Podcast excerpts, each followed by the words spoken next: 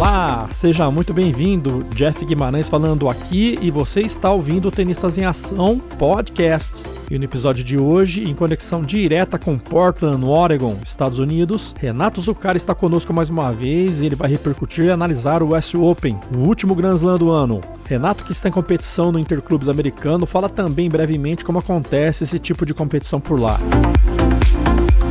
Obrigado pela companhia, continue com a gente, que o episódio está demais.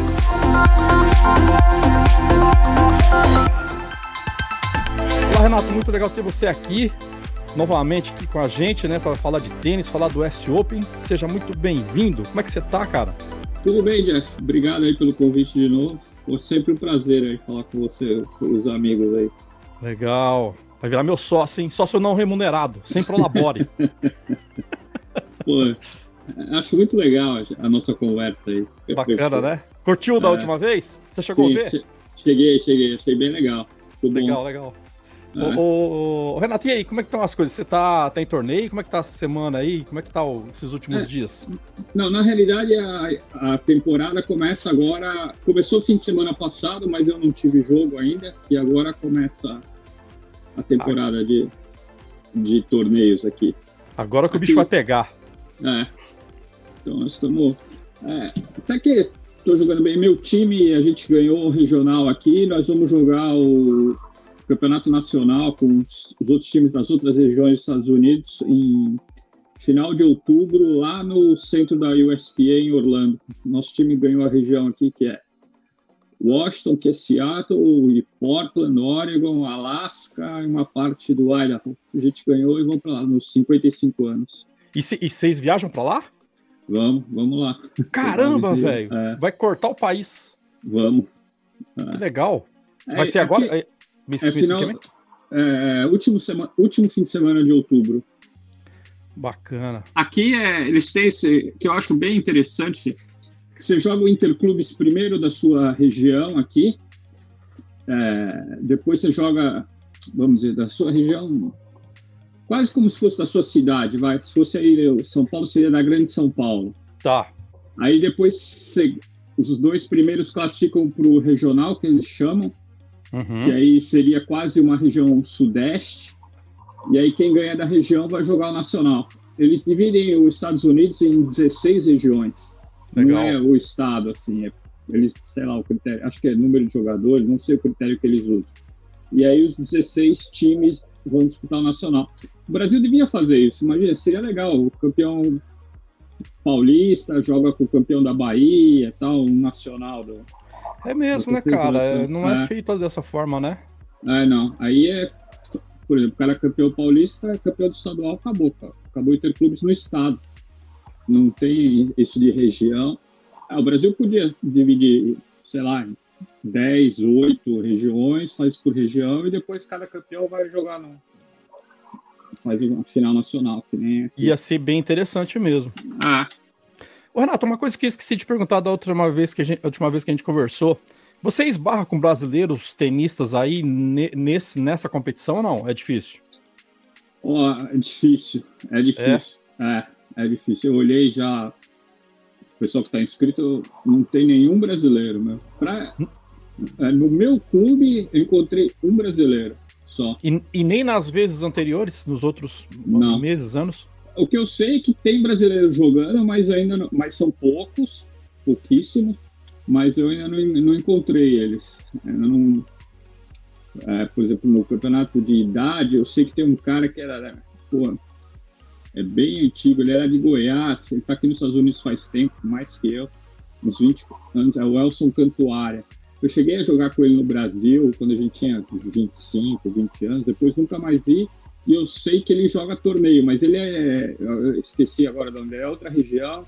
Tá. E a gente não encontra. E, e ele Entendi. também não tá nesse Interclubes. Mas é pouquíssimos, cara. Depois tem um cara bem mais antigo, que tá aqui já, vou dizer, quase uns 50 anos, que é o Joaquim Rasgado. Que esse, mas ele foi profissional. É, ele regula, acho que talvez com o Kirmair, com o Cleto.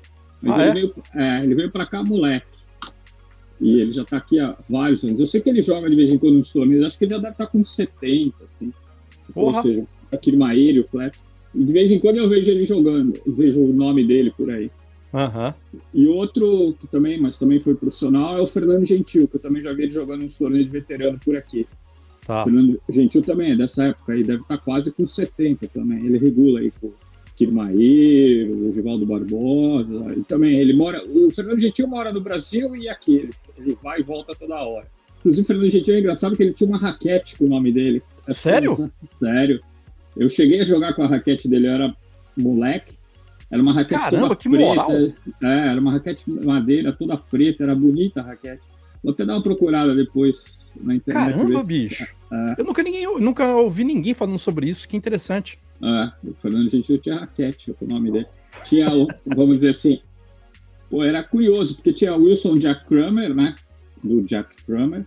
Acho que depois tinha a Red Villas, do Villas. Uhum. E o Fernando Gentil, era uma Procopio Fernando Gentil.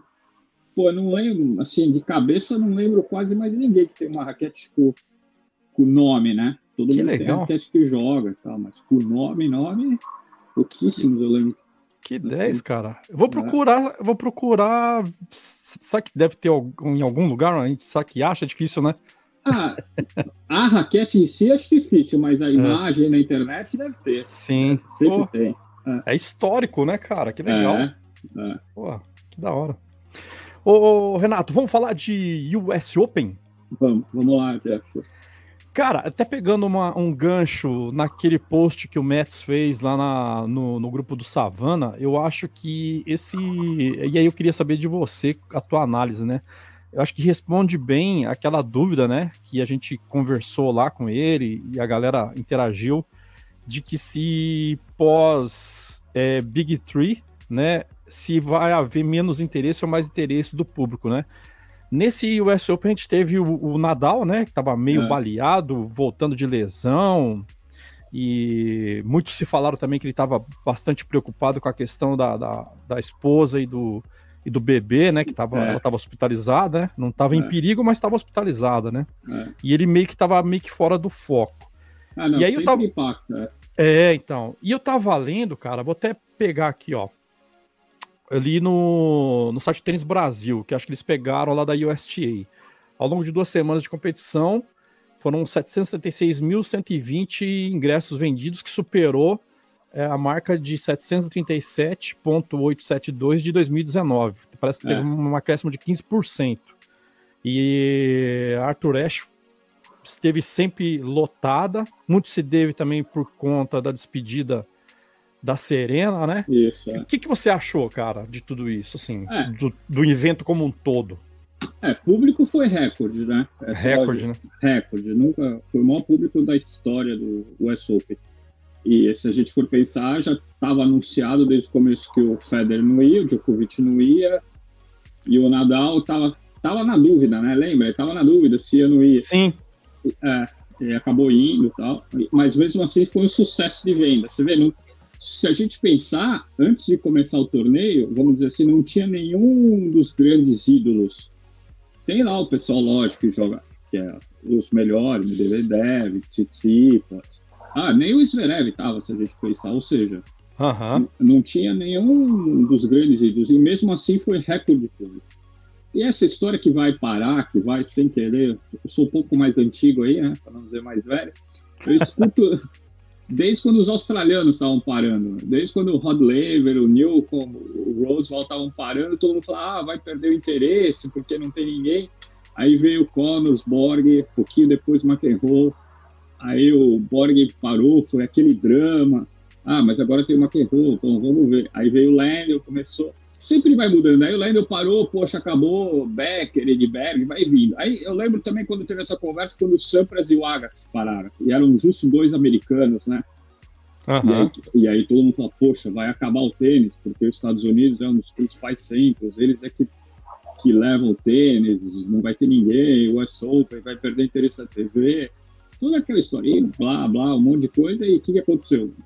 Veio ali o Guga, o Leighton Hewitt, já, o Guga já foi um ídolo mundial importante, e logo depois já veio o Federer, e aí mais um tempinho depois, Djokovic, Nadal, ou seja, sempre aparecem novos ídolos. Até eu falei, no grupo eu falei que tem muito mais pessoa que gosta do esporte do que, muito, do que pessoas que gostam dos seus ídolos. É, o número é muito maior. Então a gente viu agora o próprio Alcaraz, o Sinner, bem ou mal, o Rudy conseguiu levar, apesar do pessoal não gostar muito dele, mas conseguiu levar torcida, conseguiu levar público e vai continuar. Né? Eu nunca tive essa dúvida que até que vai diminuir o interesse, tanto que os números estão aí. Sim. É impressionante. E sempre aparecem uns alienígenas aí, né, cara? É. Tem, um, tem um outro dado que a, a ITF divulgou há pouco tempo, que nunca teve tanta gente jogando tênis é, como atualmente, no mundo inteiro. Que eles Legal. acompanham, eles fazem pesquisa, no relatório anual deles, aliás. Eu já lembrei uhum. que saiu agora em, em julho, publicou que nunca teve tanta gente jogando tênis como tem agora. Que o trabalho deles de desenvolvimento nos países é, menos favorecidos, vão falar assim, está dando certo, que nos países desenvolvidos também está dando certo, está crescendo. Ou seja, ainda a gente tem uns bons anos pela frente de muita gente praticando, muita gente jogando e assistindo, obviamente. Uhum. O, o, o, Renato, mas ele, eles fazem é uma esse número é, levando em consideração pessoas inscritas na ITF ou eles pegam até pessoas que jogam socialmente? É, eles fazem, eles o número vem das confederações dos países, né? Ah, tá. Tá, então, sei lá, Confederação do Brasil manda a estimativa deles jogando torneio e estimativa que eles têm de gente praticando só. E é no mundo inteiro. E aí eles somaram todas as confederações e deu um número muito maior do que o que deu antigamente. Ou seja, vem crescendo. Cara, eu assim, eu, eu, eu assisti bastante jogos e assim, eu sofri bastante porque o horário é, nosso aqui, ele quase virou em, em alguns é. dias, quase virou um Australian Open, né? Porque teve jogos que se estenderam. Aquele jogo do, do Daqui a pouco eu quero falar com você especificamente sobre ele aquele jogo do, do Carlos Alcaraz com o Sinner, eu falei, não, eu vou ficar até o final. que foram 5 horas e 15 minutos, né? É. Pra mim, aquele jogo tinha que ter sido a final.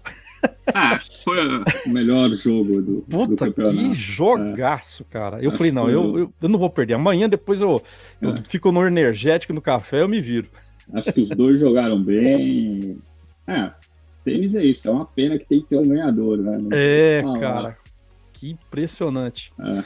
E, e, e eu, eu, eu, fiquei, eu falei assim, eu assisti muitos jogos e muitos jogos foram até tarde, né? Tanto é. no masculino como no feminino também. No feminino também. É. E eu falei, é, cara. Pra mim, pra mim, essa vez eu tenho essa vantagem, que eu tô atrasado, então pra mim é o. É, pra você tava mais normal, tava né? mais normal essa você tá aí nos é. Estados Unidos. É, quando é, é, quando é o Australia Open, aí é ruim, acho que no mundo inteiro, né? Os caras são é. de tudo. Mas o Aberto dos Estados Unidos, pra mim, é bom, porque começa. Tem... Tem diferença Sim. de horário aí para você com Nova York, não? Tem, aqui é menos três. Caramba! Então ajuda bem. ah, então ajudou bastante. O jogo deles acabou duas da manhã, para mim era onze da noite. Pô, que legal. É. que legal. E, e eu, eu, queria saber de você, cara, uma coisa que passou, chamou bastante atenção e que gerou muita discussão, muita gente falando sobre, que é a questão do coaching. Eu é. achei super legal, eu queria saber que, que, que, que, qual a tua visão sobre isso? Não, eu acho legal. Acho que do jeito que tá, tá bom. Acho que tá, tá bom. Na realidade, vamos dizer assim, sempre existiu de uma forma meio velada, o pessoal passava ah. uns sinais ali ou outro, às vezes até falava, né? Alguma coisa mais alta e tal. Eu acho que, ficou, acho que ficou legal, assim, sabe? O cara podendo falar, você vê um pouco, os tenistas um pouco mais soltos também. Acho que ficou bom. Acho que tem aquele problema nos torneios um pouco menores e tal, do cara que tem mais dinheiro se dá melhor, né? Porque o cara pode viajar com o técnico, é sempre alguém para conversar, é sempre alguém de fora que está vendo o jogo pode dar uma ajuda. Então, isso precisa ver como é que vai ficar essa, essa diferença. Mas, assim, nos grandes torneios, onde quase todo mundo tem técnico, achei, achei que ficou bom. Achei que é até curioso ver os caras discutindo, é, é tem, um, tem, uma hora que o bicho é. pega ali, né? A, a discussão entre o jogador e o técnico. É. Mas você acha, eu vi, eu não lembro se foi. Eu tava assistindo pelo Star Plus e aqui no Brasil tava o Fininho, hum. o Roese, o Silvio Bastos, a Teliana, a ah. Dadá, é, comentando, eu acho que foi, eu não tenho certeza, mas acho que foi o Fininho que falou que ele, ele acha que ele acha difícil ter uma virada de jogo por conta do coaching. Você acha que pode haver? O que, que, que, que você acha disso? Vou... A esse ponto de, de ter tanta Não, é, influência? Acho, assim, o que, que pode acontecer, acho difícil aquelas coisas que, que os amadores acham, ah, joga na esquerda. Isso é, é difícil, é quase impossível. No profissional, o cara já entra com a estratégia de jogo, é, ele já sabe se o tenista jogar desse jeito, vai jogar desse outro jeito, se o cara fizer isso, você faz aquilo. Os caras já entram com a estratégia. Acho que o coach é muito mais um aspecto mental emocional, sabe?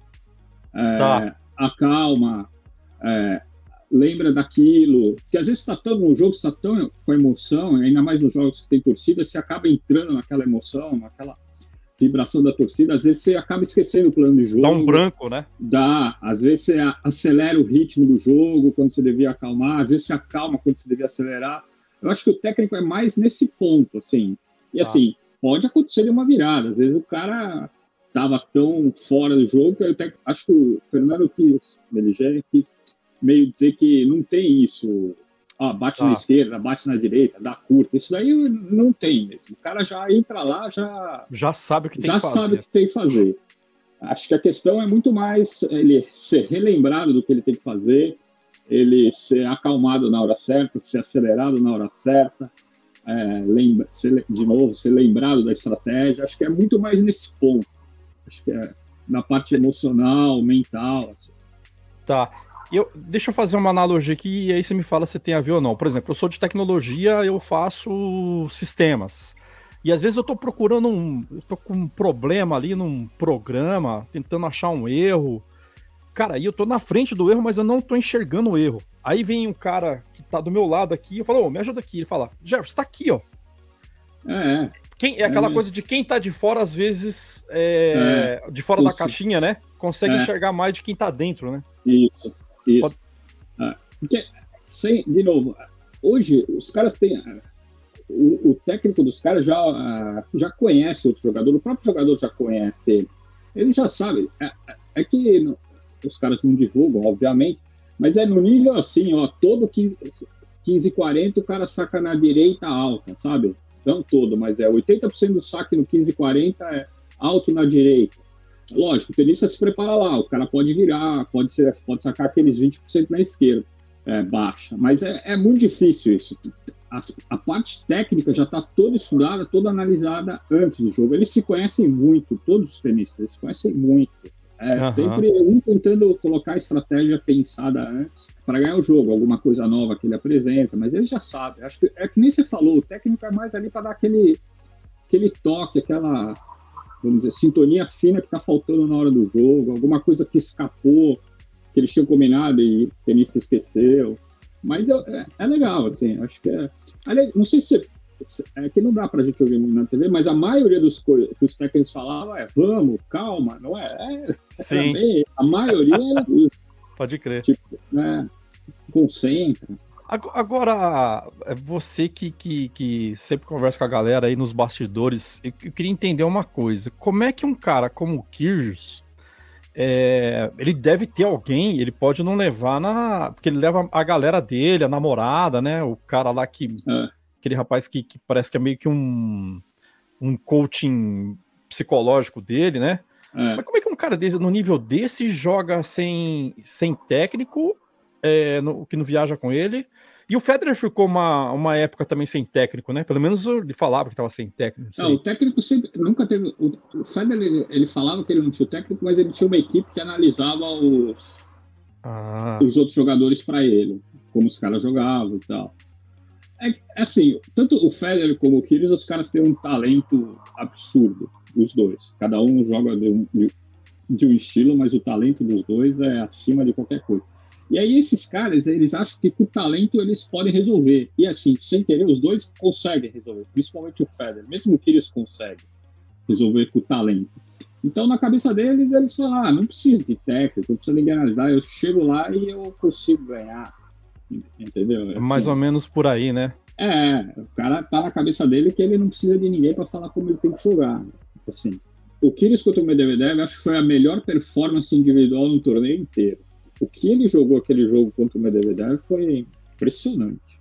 Uhum. É, é, mas é óbvio que ninguém consegue jogar naquele nível mais de dois, três jogos. Mas aquele jogo dele foi o que ele jogou aquele jogo foi impressionante. Ele jogou muito mesmo e é. agora é, é, o que mais e eu fiquei um pouco irritado com o Kijos. Eu já, eu já, eu já, eu já me irritei mais com ele. Hoje eu, eu, eu tenho ele mais de boa, é. assim, para mim. Que acho que ele deu uma mudada, né? Deu, Mas ele tá treinando, a, ele tá aquela, um mais sério. E aquela falação dele, Renato. Ah, isso é muito isso difícil é meio... jogar com um cara desse, né? Deve, o cara não para de falar. O cara não para de falar. Você tem que ter muita concentração para jogar contra ele. Então, e aquele jogo dele contra o cara em caixa 9, eu falei, Isso. meu, ele de, o, caixa 9 deve estar tá muito concentrado para ele não sair. Ah, é. Mas o Kyrgios não estava 100% naquele jogo, né? Ele, ele, tava, ele já estava meio baleado, né? Tava, tava sentindo alguma coisa. Mas também o cara inventa, né? É aquela coisa. Ser sozinho. Vai jogar. Ele tinha jogado com o Medvedev um jogo longo, difícil, que exige física e mentalmente muito.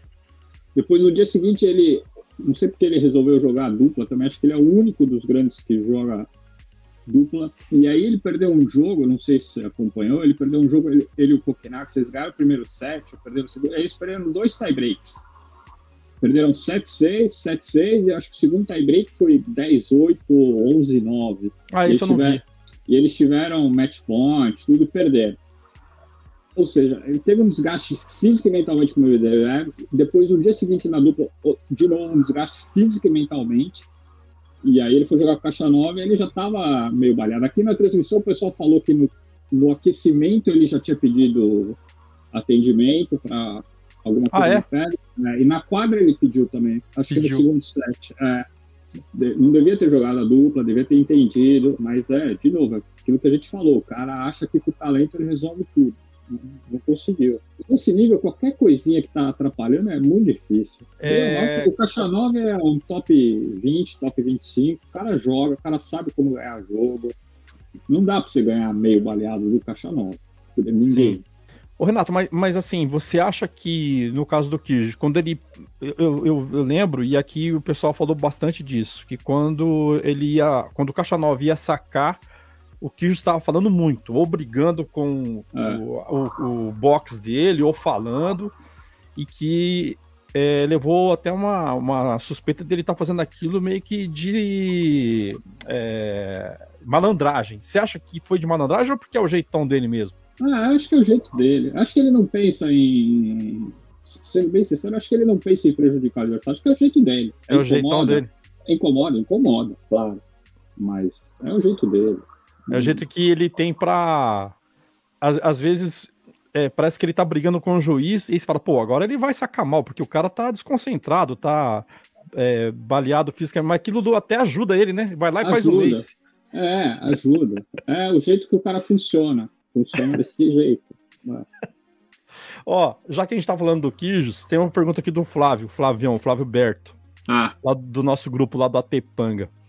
Ele fala: Jeff, pergunta pro Renato o que, que ele achou da atuação do Nick, que resolveu jogar sério esse ano, fazendo menos arruaça, mas mesmo com tudo isso não conseguiu chegar ao título do, da grama e nem do S Open.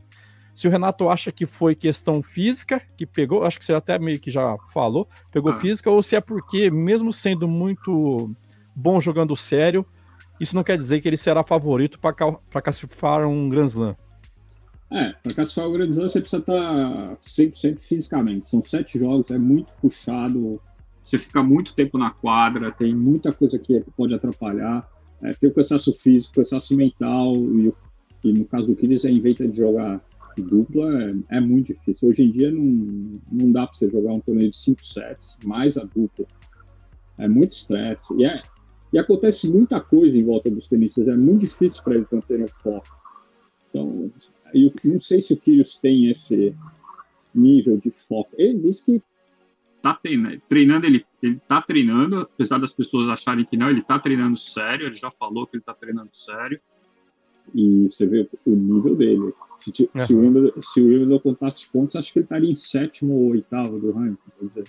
O Wimbledon já, ele admitiu que ele ficou nervoso na final e não conseguiu jogar o, de, o jogo dele. Tudo bem que acho que mesmo que ele jogasse o jogo dele, ia ser muito difícil ele ganhar do Djokovic, porque o Djokovic estava muito inspirado aquele dia. O Djokovic entrou sério, concentrado e jogou muito bem. Mas chegar numa final de Wimbledon a primeira vez impressiona. É. Até hoje eu nunca vi nenhum tenista falar, ah, joguei normal o Wimbledon a primeira vez que eu cheguei. Ah, é muito difícil. E aí ele chegou no US Open falando, né? Ah, já, já cheguei na final, já sei como é, tô aqui preparado. Só que ele não esqueceu que tem que se preparar mesmo. E o US Open é diferente de Wimbledon, né? É, você tem que ficar mais na quadra. A quadra não é tão rápida como o Wimbledon, para ele isso prejudica. Acho que ele não, não, levou isso em consideração, que ele ia ter que ficar mais tempo na quadra. E aí ele resolveu jogar dupla e o físico não, não aguentou. Ô Renato, e, e, uma coisa que eu percebo é que o S Open parece que. Eu acho que se fosse feito aqui no Brasil, o pessoal ia, ia cair de pau na gente, né? Que é desorganizado, é porque é Brasil, não sei o quê.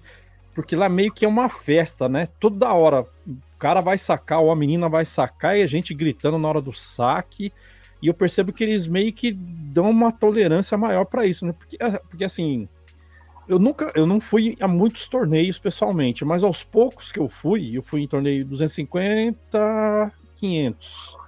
Eu vejo que os torneios, é, é, pelo menos nesse nível, a, o juiz é menos tolerante. Assim, ou ele pede pro. Se, o cara estiver enchendo o saco ali na torcida, ele já olha pro segurança, já meio que é convidado a se retirar. E ali eu percebi que eles eram, são mais tolerantes, né? É que é, é que é muito grande, né? Então não dá pro juiz ficar controlando muita coisa. Ele, tem muita coisa que é em cima do juiz, então ele não tem como. Num torneio menor, o juiz tem meio. Ele tem mais a visão, ver, né? Ele consegue ver quase tudo. Torneio grande é muito difícil.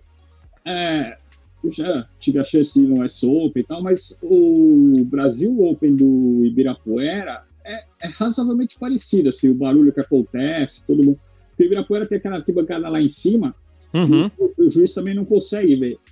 E isso, não sei se você já foi se lembrar, a arquibancada lá em cima não para de fazer barulho no Ibirapuera também. Verdade, verdade. E o juiz deixa rolar. É mais, eu acho que é por causa disso. No torneio menor, tem outra coisa também, quando o barulho é constante, não atrapalha tanto. O que atrapalha é quando está no silêncio e aparece um barulho de repente. Então, como tem o barulho constante, tanto lá no S Open na parte mais para cima, como no próprio Ibirapuera na arquibancada, meio que vai. O tenista já está naquela. Ah, na França também. Na França, o Roland Garros, a parte de cima é bem barulhenta também. E lá os caras gostam também, torcem mais. Pessoal, acho que é parecido. É, né? Mas o US Open, vou, vou concordar, tem uma certa, uma maior tolerância, assim, por causa do foco do juiz. Acho que ele não consegue ter a visão É muita total. gente, né? É, é, é são, são 25 mil pessoas a capacidade. É, é. Caramba. É muito pra cima. É muito grande. Não tem nem como o juiz falar alguma coisa. Então o barulho fica, fica mesmo. Aham. Uhum. Mas é, é, é, complicado, hein? Tem aqueles jogos mais tarde, mais que, que avança é, além de ter o, muito barulho na, no público, eu lembro que os juízes eles chamavam muita atenção para baixar né, a, a voz. É. É, quem tava, principalmente quem tá nos, nos, nos, camarotes, né? Que o pessoal tá ali tomando. Tá bebendo, é. Estão bebendo ali, comendo. Eu lembro que ele chamava muita, bastante atenção. Chama, chama. Quando começava a manutenção do, do complexo, você ouvia até barulho de caminhão dando ré ali. Ah, é, porque isso é verdade. Eu me lembro porque se, se, é, acho que fora as coisas começam a fechar 10, 10 e meia ou 11 da noite, eu não me lembro agora. Caramba! E isso está rolando o torneio ainda. É porque tem, como não tem mais jogo fora, não tem mais sentido a praça de alimentação ficar aberta tal, então começa a fechar. E aí só fica as coisas que estão na quadra mesmo. E aí fora é o barulho, o que você falou, é o caminhão limpando, é o pessoal guardando as coisas. o, o trem, né? É, o trem, fechando os estantes. Acho que eu não lembro agora se fecha 10 ou 11 da noite, mas fecha. Fecha. Tá. Ó, oh, e tem uma outra pergunta aqui, porque a gente, já que a gente passou no assunto aqui, então já vou emendar a pergunta da galera. A pergunta do Fernando Fonseca, também lá do, do Atepanga. Ele diz aqui: pergunta se ele assistiu alguma partida da chave qualificatória, onde a maioria dos brasileiros jogou, e ele assistiu pela TV e soube que a entrada é franca. Você sabe se é franca mesmo? No, no Qualify? Ah, não sei, você não assisti. Eu acompanhei os resultados, mas não assisti ao vivo nenhuma partida, nem na TV assisti. Nenhuma partida do, do qualificatório, não. E, e, e, assim, pelo que eu me lembro, eu acho que foi uma das maiores participações de brasileiro no Qualify, não foi não? Teve bastante, né? Não, acho que não. Fred. Teve mais, mais participações em anos anteriores? Acho que teve. Acho que na época do Júlio Góes, do Givaldo Barbosa. Ah, lá para trás. João Soares, Roger Guedes, esses caras estavam sempre, ou na chave principal no qualificatório, eram 5, 6 que estavam, Marcos Socevar, eram 5, 6 que estavam, é, é, faz tempo já, né? faz 40, tá. 45 anos, eles estavam sempre lá. Mas, é, se você pensar nos últimos anos, tem, tem o feminino, né, que a gente está uhum. melhorando aí, que aí era sempre uma ou outra ou nenhuma, né? Assim, agora, ou mal, tem, a Laura conseguiu entrar, a Bia tá no top 20 do mundo, tem a Luísa nas duplas, ou seja, acho que a gente nunca teve o feminino tão forte assim. Tá. no Brasil, né? Uhum. E, e, o Fernando aqui também ele pergunta que parece que comparado com 10 anos atrás, o S-Up cresceu bastante, que é o que a gente já tinha conversado já aqui falou, no início, né? Então, é cresceu bastante mesmo, né? Cresceu, cresceu em tudo. Você olha qualquer número, cresceu absurdamente. Em faturamento, em público, em TV. Uma coisa que me chama atenção, eu não sei se eu me enganei aqui, mas assim, pelo menos assim, dos últimos, sei lá, 5, 6 anos, a relação do tênis americano num Grand Slam, pelo menos ali no S Open. Eu achei que os americanos estão chegando de novo, hein? Com força total. Então, eles, é, eles vêm fazendo um trabalho de base há uns 10 anos, né? E agora começa a aparecer o resultado, né? Eles, eles mudaram todo o sistema de ensino deles de uns 10, 15 anos para trás, talvez por aí. É, um pouco menos, mas vamos arredondar aí para 10. E agora essa turma tá chegando aí, tá tudo com 18, 20 anos, tá tudo. Acho que o primeiro nome de peso que veio deles foi o Taylor Fritz. Taylor é Fritz, cara. É. E eu achei que ele fosse andar mais na chave, viu? É, ele deu, ele deu um azar na primeira. Azar, né? Tem que ganhar, né? Mas assim, ele deu um azar na primeira rodada que ele pegou um amigo dele, de infância. E eu brinco que ele é amigo do, do Holtz antes dele nascer, porque a mãe dele era amiga da mãe do Holtz. Do Brandon Holtz? Do Brandon Holtz. Eram duas profissionais. Ah, é? A, é, a mãe do Taylor Fritz que é. Esqueci o nome dela. É, e a mãe do, do Brandon Holtz, que é a Tracy Austin, que foi número um do mundo, ganhou o West Open e tal. E elas foram parceiras de duplas quando elas jogavam. A mãe do Taylor Fritz foi tipo top 10 do mundo, top 15. Que legal, não sabia, que interessante. É, foi uma excelente profissional. E elas eram amigas, jogavam juntas, americanas tal, e aí depois cada um cada uma levou sua vida, casou, mas continuaram amigas. E o Taylor Fritz e o Rhodes são amigos desde, vamos dizer assim, da barriga das mães. Então eles se conhecem muito. e eles sempre jogaram juntos também. Desde molequinho, foram crescendo. Só que o Taylor Fritz, o Taylor Fritz explodiu antes. Foi um juvenil, sempre foi um juvenil de sucesso aqui nos Estados Unidos, mesmo depois no mundo. Chegou no profissional mais cedo, fez sucesso. E o Rhodes não explodiu assim. Mas é o que eu sempre falo, a diferença do profissional é muito pequena. Por mais que o cara seja 200 no mundo, que nem o Holtz, ele joga num dia bom. Pega o Fritz, que num dia que fica, pô, tô jogando com meu amigo, tá na cabeça dele, vou ganhar do meu amigo, pô, o meu amigo nunca chegou, primeira vez que ele tá num é Open, sabe? Entra esse tipo de pensamento na cabeça, você não consegue jogar o seu jogo e aí acabou perdendo. Acaba não soltando. É, acontece, entra na cabeça. Mesma coisa, o Kyrgios jogou com o Kokenax, falou que foi o jogo mais difícil da vida dele, mas o Kyrgios conseguiu se controlar e, e acabou ganhando o Kokenax, até razoavelmente fácil. Mas o Kyrgios falou, jogo mais difícil da minha vida, espero nunca mais ter que jogar com ele. É, é difícil é complicado, né, cara? Porque é um... É, é muito difícil. É muito difícil. Dominar não... as, emoções, né? É, o Fritz não conseguiu, acabou perdendo. Acontece. Pois é, cara, e tá o Taylor Fritz, tá o, o, o Francis Tiafoe. Nas meninas, é. então, né, cara, tá a, a, a Goff, a não, Collins, tem... Madison Keys. A, a, Pegula. Pegula. Pô, é. tá. Principalmente as meninas estão né, tão vindo então, forte aí. Então, os, os, meninos também. Tem o Opelka também, não podemos esquecer. Opelka, que é. saca demais, né? É. não, eles têm aí. Eu, eu não lembro agora o número, mas eu acho que no feminino entra assim, no mundo dos Estados Unidos é o país que mais tem, e no masculino, se não for o segundo, é, briga ali com a Espanha e com a França, para ter entre os 100 do mundo também. É que, é assim, ter o número, vamos dizer, ter o número não, ter o top 5 é muito difícil, porque além da base, você precisa ter calhado o talento nascer no seu país. Né? O cara que quer treinar, que tem habilidade, que melhora. É muito difícil cair no seu, no seu país, mas os Estados Unidos está fazendo um trabalho é, importante, mudou o estilo de jogo do pessoal. É, que legal. Acho que vai continuar por um bom tempo. A, que legal, a colocar bastante gente entre o no mundo, tanto menino como meninos, homens e mulheres, caras estão, bem fortes. Eu fiz alguns destaques aqui, vamos ver se, se você consegue falar para nós aqui. Bom, primeiro destaque meu aqui, eu é, ele não jogou, né? Mas assim, é, por conta do momento, né? De hoje que eu tava lendo aqui na internet, o Alexander Zverev que tá sentindo dores, a gente achou que ele já tava para voltar ele vai ficar um tempo ainda fora, né? Não vai jogar Copa é. Davis. Não. É, parece que vai ficar semanas ou talvez meses fora, né, é. cara? Estão falando que ele só volta ano que vem. Caramba! É, diz que ele quis voltar antes, parece que tem uma inflamação no osso, aí é complicado, inflamação no osso é, é difícil. É. Ele, ele foi uma falta sentida no S Open, né, cara? Claro, pena. sentida, é. Joga muito, top 5. Foi uma dó. Pra, pra, ele. É. Aí, outro que eu anotei que foi o Tsitsipas, que eu achei que ele fosse andar bem, mas ele parece que ele sentiu o braço, né? E é, caiu o, na primeira rodada, né? O Tsitsipas, é, assim, as pessoas esquecem, mas ele, ele operou o cotovelo faz acho que um ano, ano e pouco. Ele nunca mais conseguiu jogar no nível que ele jogava antes de operar o cotovelo.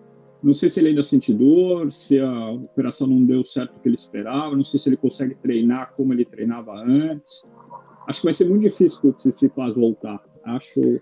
Ele não fala, obviamente, né? Porque os caras tratam isso segredo, mas não, o que eu acho é que essa operação do cotovelo aí não deu muito certo. Acho que ele não está conseguindo treinar do jeito que ele precisa treinar para jogar com esses caras. Fora que você pega um jogo longo de 5 sets que ele jogou, e aí a dor vem e não consegue. Caramba. É. Ou talvez teria, teria que dar outra parada, dar uma é. recuperada boa, uma mexida de novo, né? É, difícil. É, se for difícil. problema do cotovelo, é muito difícil. Eu lembro eu tive um problema no cotovelo faz uns 10, 15 anos atrás, mais talvez já.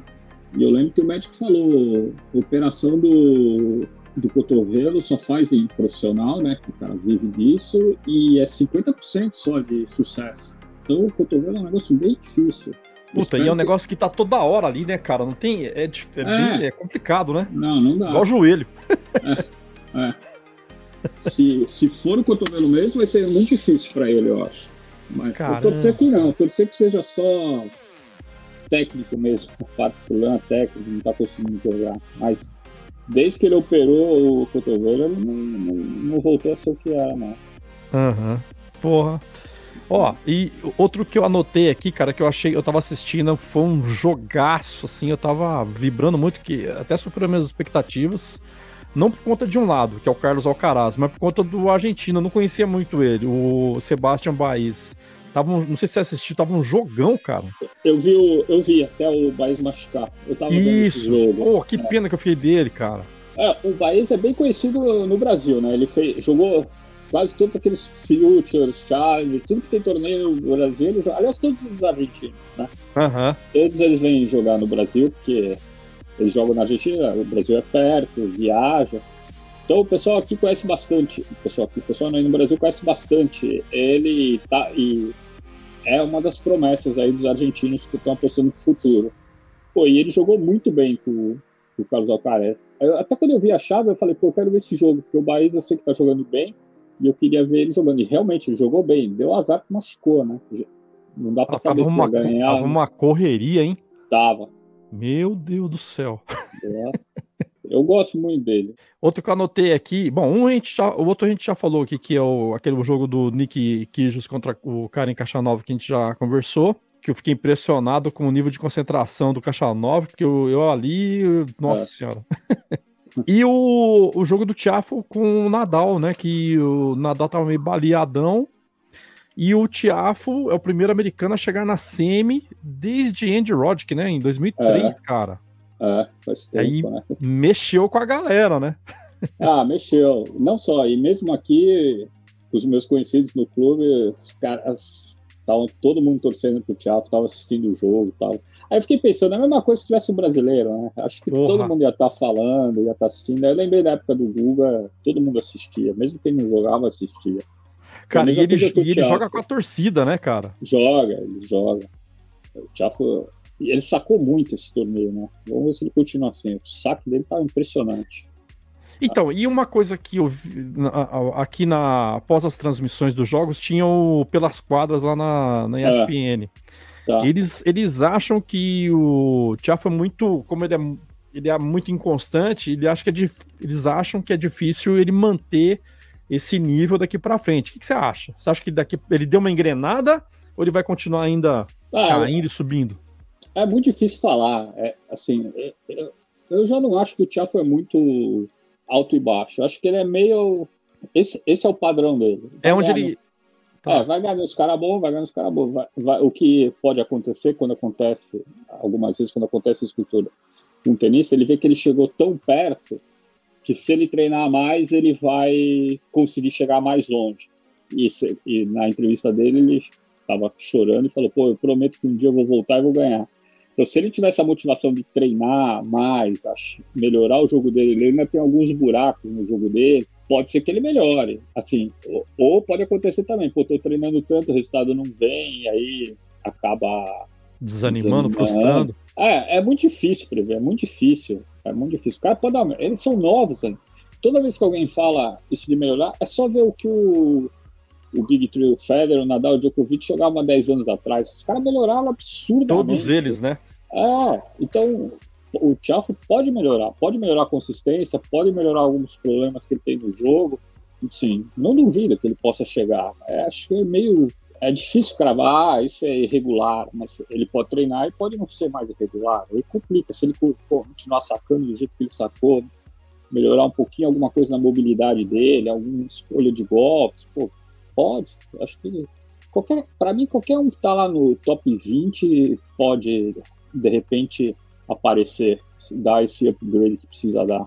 Ô, Renato, eu vi, cara, eu não lembro quem foi que falou que o tênis hoje tá dessa forma por, por culpa, entre aspas, do Roger Federer, que diz que ele colocou o negócio num nível tão absurdo que aí o, veio o Nadal, teve que se virar de um jeito e se entregar e, e modificar, e depois veio o, o Djokovic, é. e também. Você acha que é isso mesmo? Ah, tem a ver? Não, tem a ver, mas eu não acho que foi o Federer. Acho que foi assim, acho que tinha o Sampras, que era o primeiro, e aí o Federer falou, poxa, eu acho que eu quero ser o número um, então eu tenho que jogar mais do que aquele cara jogava. Então ele começou a treinar, ele tinha habilidade, tal, treinou muito, as pessoas acham que não, mas treinou muito e chegou lá. Uhum. E ele, ele, além, o que, que aconteceu com o Federer? Além de ele ter um talento absurdo, ele treinava muito. Então ele ficou no nível muito alto. E assim, os caras da época dele, acho que um cara que podia ter querido chegar e rivalizar com o Federer foi o Safin, mas o Safin desencanou. O Safin tinha um talento também absurdo, jogou alguns jogos memoráveis com o Federer, mas só que aí o Federer, o que, que aconteceu? O Federer começou a ver que o Safin estava chegando perto, o Federer falou, ah, vou treinar mais ainda. E aí foi treinar mais ainda, mudou o golpe, mudou a direita para melhor. E aí o Safin falou, ah, não é para mim isso aqui, para mim já tá bom. e aí o Federer ficou meio sozinho, porque é muito difícil chegar no nível do Federer. Até que apareceu o Nadal também, que tem um talento absurdo, treina absurdamente, é focado, e aí vem acho que é natural. Aí vem alguém que quer ganhar deles, aí aparece o Djokovic, aí vem alguém que quer ganhar do Djokovic, aí vem aparecendo o Alcaraz, o Sinner, o Zverev, Tsitsipas, o Medvedev tentaram, mas não conseguiram ter essa supremacia, mesmo porque hoje você consegue ficar mais tempo, né? Os caras jogam até 35, 36, 37 anos no topo ainda. Diferente de antigamente, quando você tinha 30, 31, que você já estava balhado. Então os uhum. caras jogam muito tempo, muito bem. Exatamente. E é difícil aparecer. Só vai aparecer, acho que vai acontecer a mesma coisa com essa geração. Acho que esse pessoal aí, Alcaraz, Sinner, mais alguns outros que aparecerem aí, eu acho que eles vão ficar aí até os 35, 36, se não machucar, se não desencanar. vão ficar no topo aí mais uns 10, 15 anos. Hoje se joga muito tempo, hoje, em alto nível, né? conseguem ficar. Uhum. Você falou do, do, do Saf, do Safin, do, do Safin, e eu, e aí eu lembrei de outro cara, e eu não, só que eu não tenho, eu não, não, não sei se, se ele foi para esse mesmo lado, que é o Davi Nalbandian, que para mim era um gênio também. Eu achei que podia ter ganho alguns Grand Slams aí, porque ele ganhava ah, de todo mundo, né? Ganhava, era parecido. O, o Nalbandian jogava com, se eu não me engano, ele, ele tem acho quase a mesma idade que o Federer, eles se conheciam desde o juvenil. E aí, só que Nobody é parecido com o Safin, ele nunca conseguiu ganhar um Grand Slam e tal, porque ele tinha que treinar muito mais do que ele precisaria. E para ele já estava bom, você ali 10, 15 do mundo, acho que ele chegou até 5.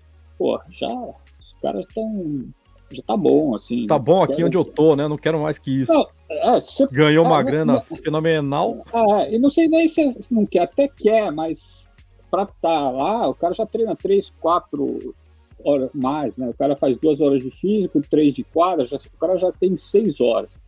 O que muda mesmo é, tipo, não vou comer, não vou tomar aquele refrigerante, eu não vou comer aquela balinha, não vou tomar aquele sorvete. Sabe, isso detalhezinhos, né, que é, faz a diferença. Nível, é, no nível dos caras, isso faz diferença. Eu acho que o Nabadian não, não tava afim de abrir mão daquele sorvetinho. Não tô falando que ele tinha alguma coisa Sim. assim. Mas é só um exemplo. Ou não tava. Ou queria sair com os meus amigos no fim de semana, um fim de semana, sabe? Nesse nível, não tem isso. Os caras uhum. não tem. Se você chegar a top 20 já é difícil, pra você treinar muito, se dedicar muito, mas dá pra você dar umas escorregadinhas aqui, ali. Mas no nível do Big Three, você não pode fazer nada. Praticamente não tem vida, né? Então, é uma Se escolha, abdicar né? total, né? Total, total. E aí a gente teve o anúncio do Bruno Soares, né? Que tá parando com o circuito ATP, 40 anos, é. 35 torneios, foi campeão em 35 torneios, uhum. 6 Grand Slams, né? 3 nas mistas, 3 nas duplas masculinas. Cara ganhou pra caramba, né, cara? Ganhou, não. O Bruno, além de ser um cara muito simpático, um carisma gigante, é um cara que ajuda os outros brasileiros, não só os brasileiros, ele ajuda bastante gente. E o Bruno foi um excelente juvenil. Foi um, o cara jogou muito desde molequinho, sempre foi um excelente tenista. Ele deu um azar que ele se machucou muito sério, acho que quando ele tinha 20, 21 anos, ele foi ficar um ano parado. Isso acabou prejudicando ele no desenrolar da carreira, justo quando está no melhor, na hora de explodir, o cara ficou um ano sem jogar, ficou sem rank, ficou sem tudo, ele acabou voltando na simples na dupla, e ele mesmo fala que na dupla aconteceu primeiro tal, e aí o jogador de dupla começa a ter um problema quando ele vai bem, né? Quando ele começa a fazer muito ponto em dupla, e, e, e a simples demora um pouco mais, ele começa a ficar com ponto para entrar nos grandes torneios, aí não tem ranking de simples para entrar no grande torneio. Aí o cara tem aquela pô, vou jogar os torneios menores para jogar simples ou eu vou me dedicar nas duplas para jogar dupla? Aí ele acabou focando na dupla e aí foi embora. Um sucesso, carreira, sucesso, merece tudo. Ele diz que ele tem mó moral na ATP ali, né, cara? Você acha tem, que ele.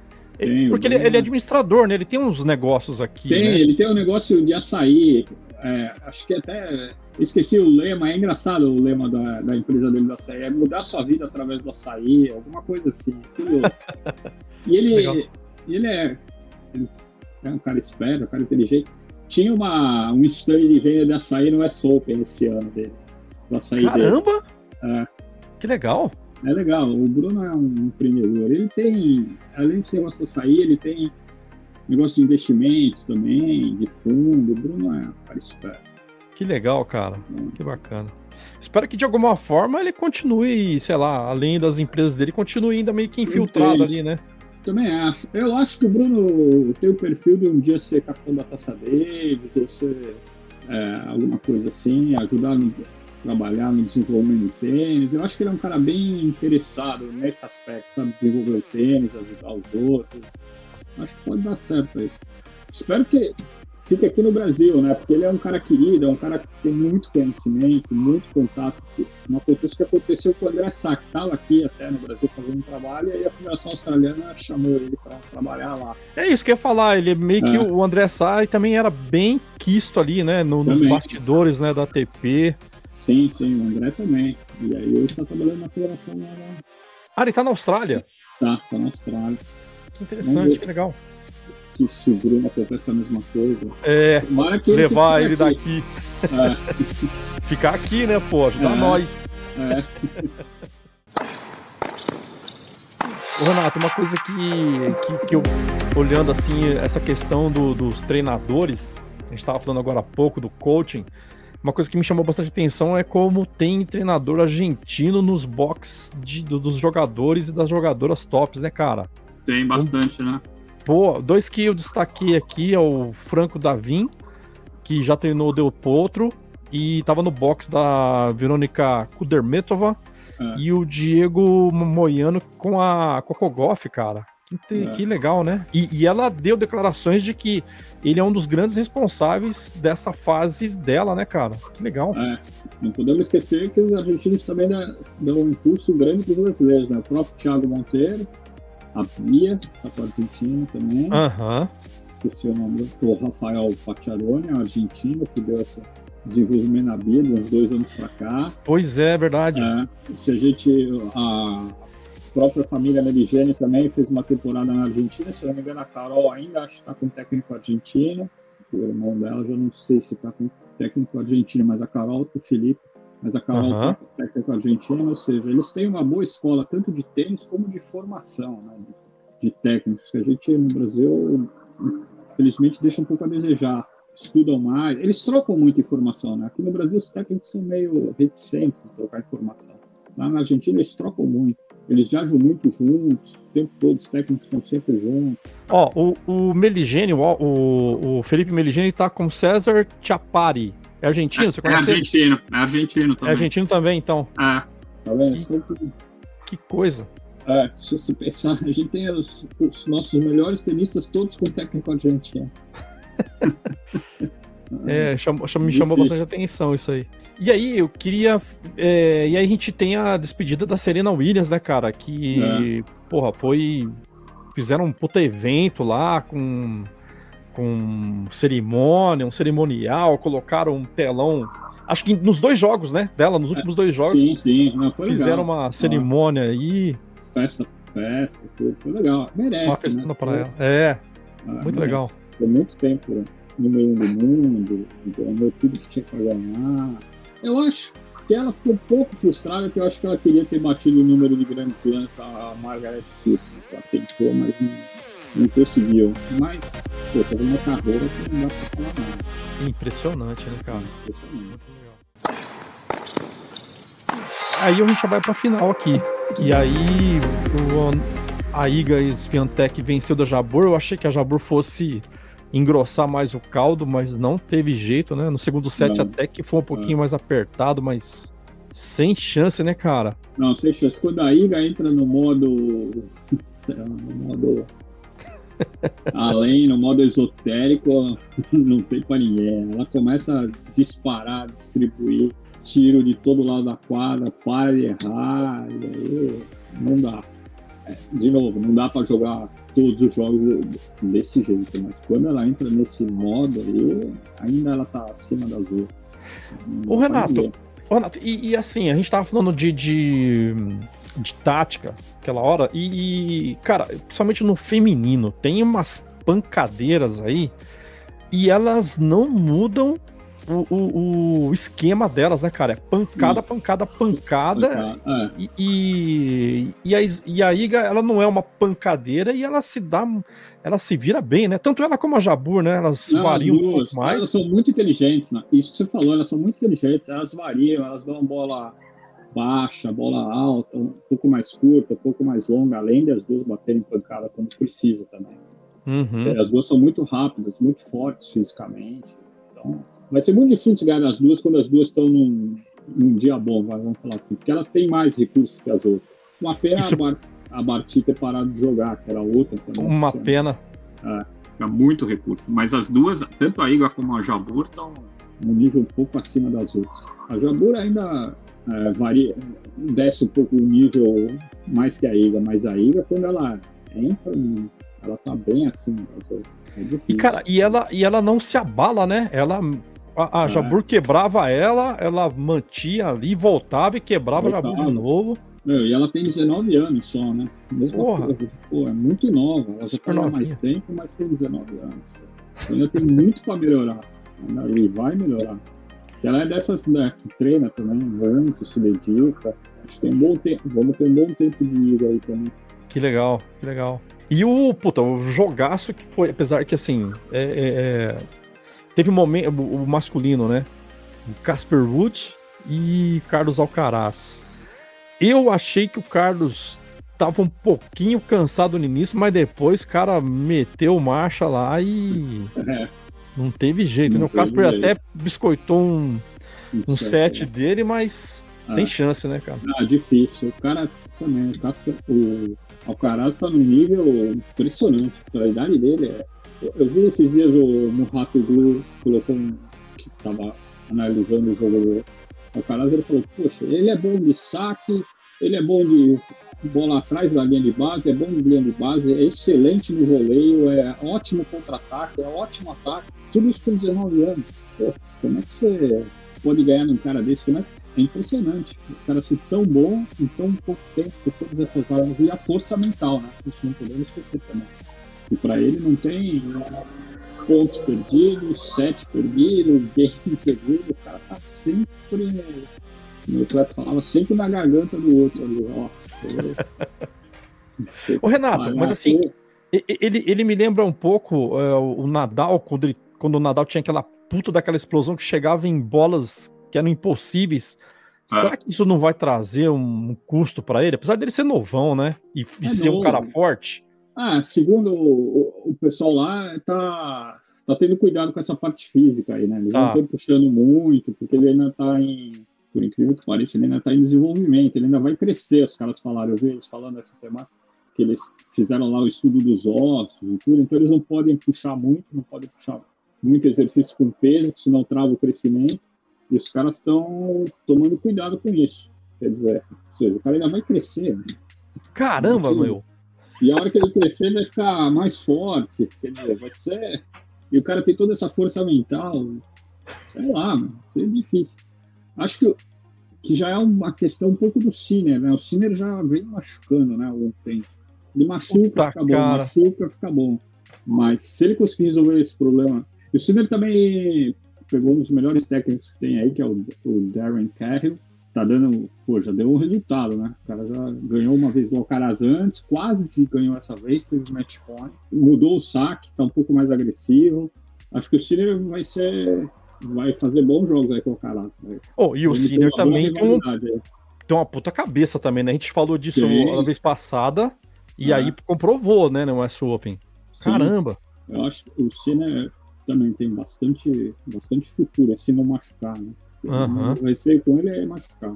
Legal. O Sinner é outro cara. O Sinner tá, ele tá um pouco mais agressivo, ele tá arriscando mais, ele mudou, já dá para ver que ele mudou um pouco o jogo dele. Vamos ver como é que vai daqui pra frente. Puta, aquele jogo dos dois, cara, nossa senhora, teve uma hora que um acelerava, o outro acelerava mais ainda, é. o outro acelerava mais ainda, e a, eu falei, meu, a bola vai lá na arquibancada. Impressionante, e, né? Cara, que é. coisa linda. Meu Deus. Teve, Teve gente que falou aqui, os caras falaram, pô, ainda bem que o Federer e o Djokovic não estão, porque acho que eles iam passar vergonha aqui com os dois meninos. é difícil falar, mas o que os caras é. jogaram aquele jogo, pô, muito não, difícil. Foi incrível, cara. Pro, o Federer, acho que sem jogar, então, não tem a menor condição de jogar. E mesmo o Djokovic, acho que vai ser muito difícil ele ganhar tanto do Alcaraz como o Cira naquele dia. Naquele, que os caras... Lógico que entra o mental. A gente tem que lembrar que o Wimbledon, o Sinner abriu 2 a 0 para o Djokovic. Né? E aí acabou sentindo o peso e perdeu. O Djokovic mesmo falou, quando estava 0 a 0 o Sinner não tinha nada a perder. Quando estava 2 a 0 para ele, ele tinha muito a perder. Quer dizer, foi, entrou, faltou mental só. O próprio Djokovic sabe que uhum. jogo por jogo o cara tava melhor, mas é que tênis não é só jogo por jogo, é saber ganhar. E você, parece que quando você vê, pô, a linha de chegada tá ali na frente, meu, falta pouco pra eu ganhar. E, sei lá, o cara, se o cara entra numa dessa, né? É. Eu acho que isso é complicado, né? É difícil. jogo, e ainda mais jogo de 5 sets, que é muita coisa acontece. É muita. E é, se o Djokovic já passou, sei lá, o cara tá 15 anos jogando isso nesse nível, né? O Sinner ah. tá dois anos. O Djokovic já passou por tudo e mais um pouco tem que passar. O Sinner tá, tava começando a passar. Mesmo o Alcaraz tá começando a passar por tudo isso. Legal. Mas jogo por jogo eu acho que não dá mais. O, nem pro Djokovic acompanhar. Aí, de novo, Você acha que não? Ah, não? Vai, assim, vamos dizer assim, jogo por jogo, a velocidade da bola, que os caras correm, como eles chegam, que eles atacam, eu acho que o Djokovic não tem mais. Mas entra naquela, poxa, tô ganhando do Djokovic, será que eu vou ganhar? Não vou. O Djokovic começa a cozinhar um pouco mais os pontos, entra na cabeça do cara, o cara erra uma bola aqui, outra ali, o Djokovic cresce e ganha. O Djokovic sabe como ganhar jogo. Eles estão. Não vou falar que eles não sabem, mas eles estão aprendendo como ganhar jogo, como ganhar do Djokovic. O Djokovic bem ou mal, ele aprendeu a ganhar do Federer, aprendeu Sim. a ganhar do Nadal, aprendeu a ganhar de todo mundo. Os dois estão aprendendo ainda como, como que eu vou ganhar do Djokovic, como que eu vou ganhar do Nadal. Estão aprendendo. Assim, o cara já ganhou, mas a próxima vez já não vai ser tão, tão fácil ele ganhar do Djokovic. Sabe? É, tem essa parte uhum. de estudar, conhecer o outro, mas assim, é questão de tempo. Acho que jogo por jogo não, não, não dá mais para acompanhar. O, o, a gente tem o Masters 1000 de Paris ainda, né? De Masters, é. né? É o único é. que tem agora, né? É. O, o deve jogar, né? Não, não, sabemos, né? Porque ele ia jogar a Copa Davis essa, essa semana e ele desistiu, né? Não sei se ele tá treinando. ah, ele tá... desistiu da Copa Davis. Então. Desistiu.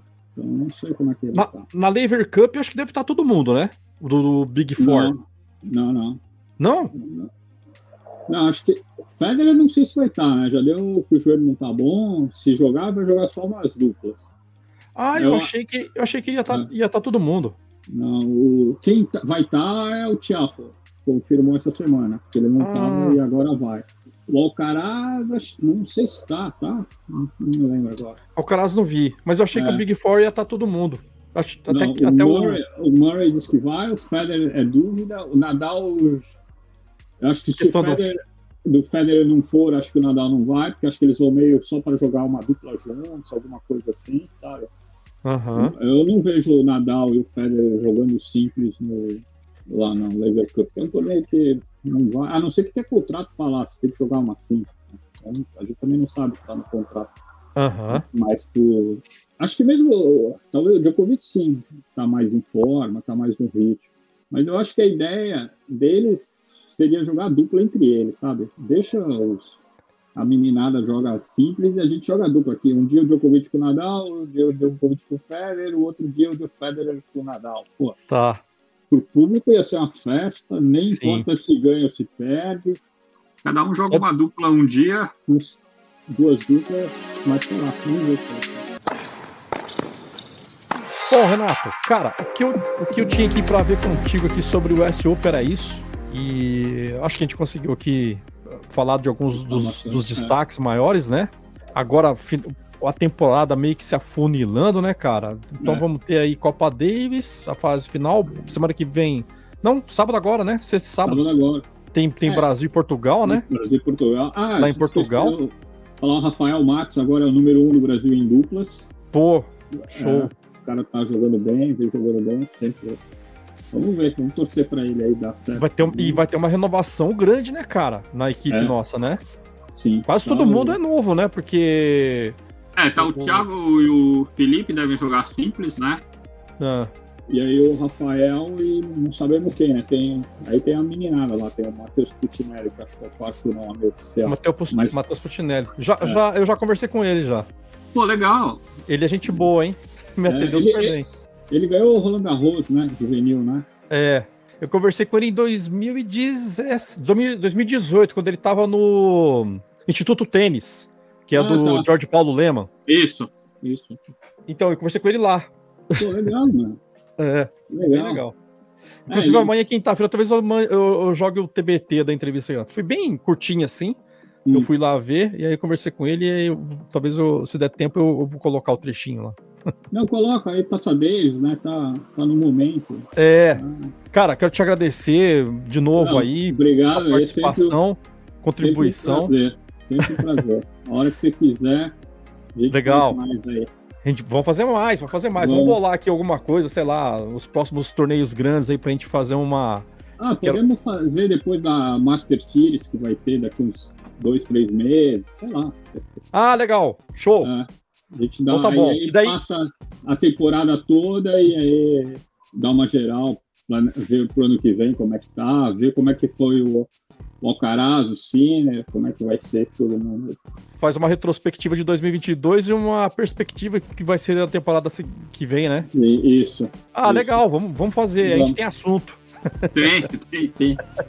assunto é o que não falta. É. Show de bola, Renato. Obrigado Legal, e a gente Jeff. vai se falando por aí. Obrigado, Jeff. Valeu. Show. Um abração. Um abraço. Tchau, tchau. Tchau, tchau.